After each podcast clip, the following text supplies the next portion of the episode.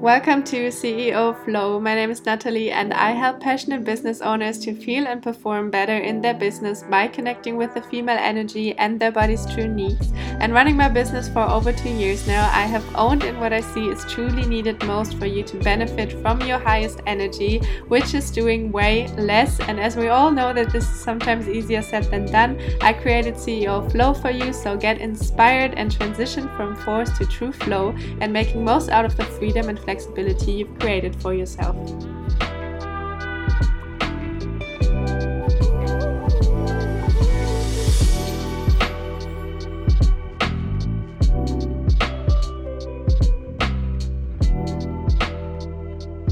Welcome to this new podcast episode with a little bit of an itchy throat today, but it's not to stop me because we have some really important things we want to cover. And today we're to talk about how you can really level up the quality of your time off to really make most out of it and to really benefit from your work breaks. Because in the end, even if you make space in your calendar for taking time off your business, if you, for example, end up spending that time doing a meditation or a yoga session where your mind is constantly circling around the to do list that is waiting for you, it's not going to be very efficient. Or also, if you, for example, end up spending that time with your boyfriend or with your family or with your friends, and all you feel is guilt because there's this project waiting for you at home that you should take care of, it's not going to be very efficient. Or if you end up spending that time scrolling through your phone, comparing yourself with other business owners on Instagram, your work break's not going to be very efficient, okay? I hope you get what I mean. So, in the end, it's not about the quantity of your breaks, it's more about the quality. You could take a full day off, block your calendar for free time, but just because you're not actively working on your business doesn't mean that you're really resting from it. If you spend the whole day thinking about your business and resisting the urge to run back to your desk and get some shit done, it doesn't really give you the relaxing effect you were hoping for. So, if you feel like, oh damn, that's me she's talking about right now. I have a really hard time enjoying my work breaks or really benefiting from my work breaks. It's good that you're here today because I'm going to share a few things with you that will make it way easier for you to really level up the quality of your work breaks and enjoy them way more. But before we dive into this, let me quickly explain to you why rest is so important. Rest is the key to your performance. Let me repeat that for you, okay? Rest is the key to your performance. The more you learn to really rest, the more efficient, creative, and productive your work's gonna be. And the more you hustle, the more you sacrifice your efficiency, which means you have to work way more to get the same results that you could also get if you would rest more. An example I love to use is building muscle, and maybe this is gonna make it a little bit easier for you to understand.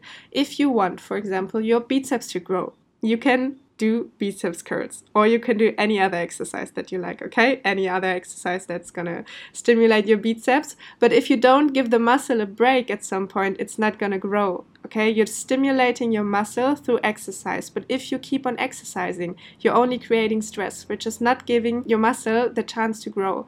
Your muscle is going to grow while you're resting, while you stop stimulating it. It's the balance between action and rest, and these two need to alternate in the right rhythm. And the more you bring them into harmony, the more efficient your results are going to be. Makes sense, right? So, now that we agreed on why rest is so important, let's talk about how you can make most out of your resting time to really recharge so you can get back to business afterwards feeling more energized and motivated instead of feeling even more exhausted. So, one thing that creates a lot of stress, and we already talked about this in the beginning of the episode, are your thoughts. And I'm sure you're going to find yourself in these examples. I need to be available. I need to finish this project. Fuck, I hope I'm not going to forget about this one email that I still need to send. Or what if there's an important message coming in while I'm gone? I mean, I could just quickly check my DMs. It's just going to take five minutes, blah, blah, blah. You know, all these thoughts that you're mind is constantly busy with if you're a business owner and if you have your mind constantly circling around your project and clients this is not gonna let you relax. It's just fucking exhausting. So what can you do about it? It's not about ignoring these thoughts. It's about acknowledging them the more you try to just push these voices away, the louder they get, and the more likely it is for them to take over and make you end up sitting at your desk or in front of your phone again. So don't let them take away your power, observe them, and understand that you are not these thoughts. And believe me, the more you learn to just acknowledge them and thank them for being there, also, the more quiet these voices will get from time to time. So, quieting your mind really takes practice, and the best tool to learn it is meditation meditation changed my whole life.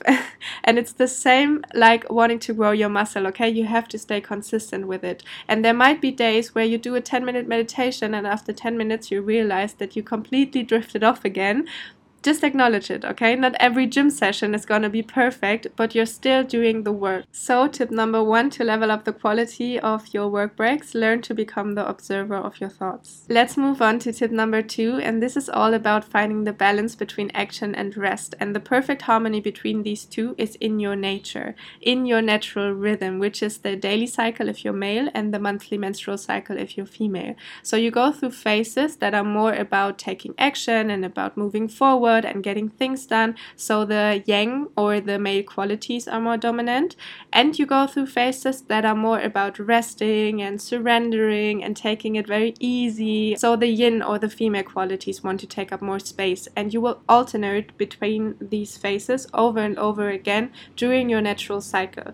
And it's about understanding it, which is going to make it so much easier for you to listen to your needs and to trust that if you're allowing yourself to relax and take it easy at the right times of your cycle, you're going to feel it so much later and really be able to benefit from your highest energy possible. So every cycle gives you the chance to really grow and level up. And if we come back to our muscle growth example, your action phase is the phase where you're stimulating the muscle, yeah, where you're doing your biceps curls. And afterwards, you go into recovery mode and give the muscle some time to grow and it's going to build new cells. And once you gave it the right amount of rest, you will feel ready to stimulate it again.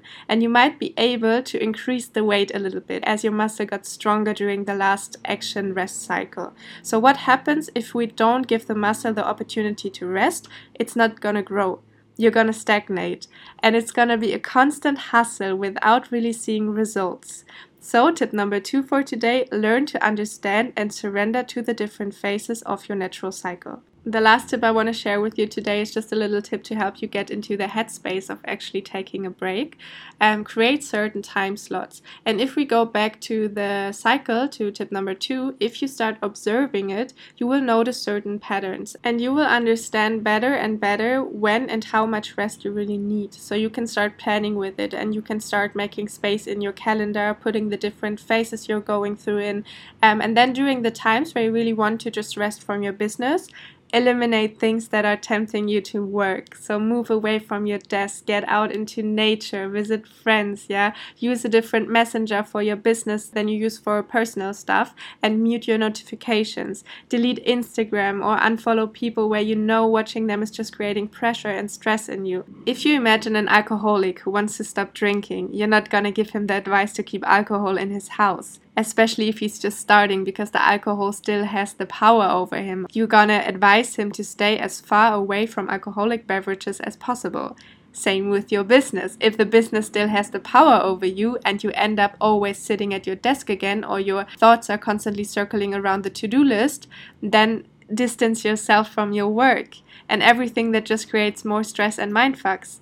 And of course, this is not the long term solution, but in combination with the other two things that we talked about today, it's really going to help you to get into the headspace of real relaxation and rest. So, let me give you a little summary of the things we covered today the key to performance is rest, and it's not about the quantity but about the quality of your resting time. So, three things you can do to really make the most out of your work breaks. Number one, practice meditation and learn to become the observer of your thoughts. And you will notice the more you stay consistent, the more quiet your mind will get, which is going to lead you to really enjoy the now more and more without constantly having all these mind fucks talking to you in your mind.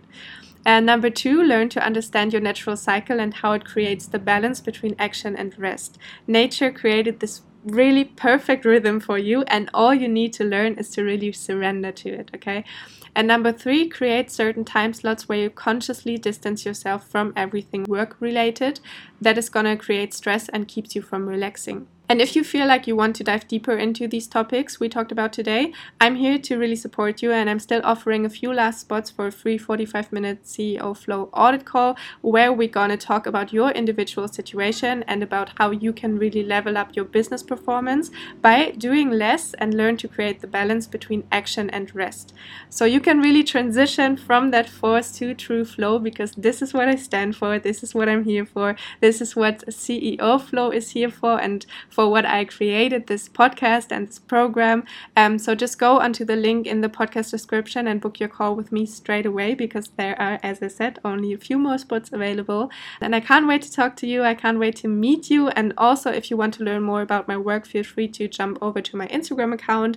Um, if you want to support me, don't forget to give this podcast a rating, share your insights with me. Yeah, I'm always super happy to read your messages um, and thoughts. Uh, much love to you, and I will hear you in the next podcast episode.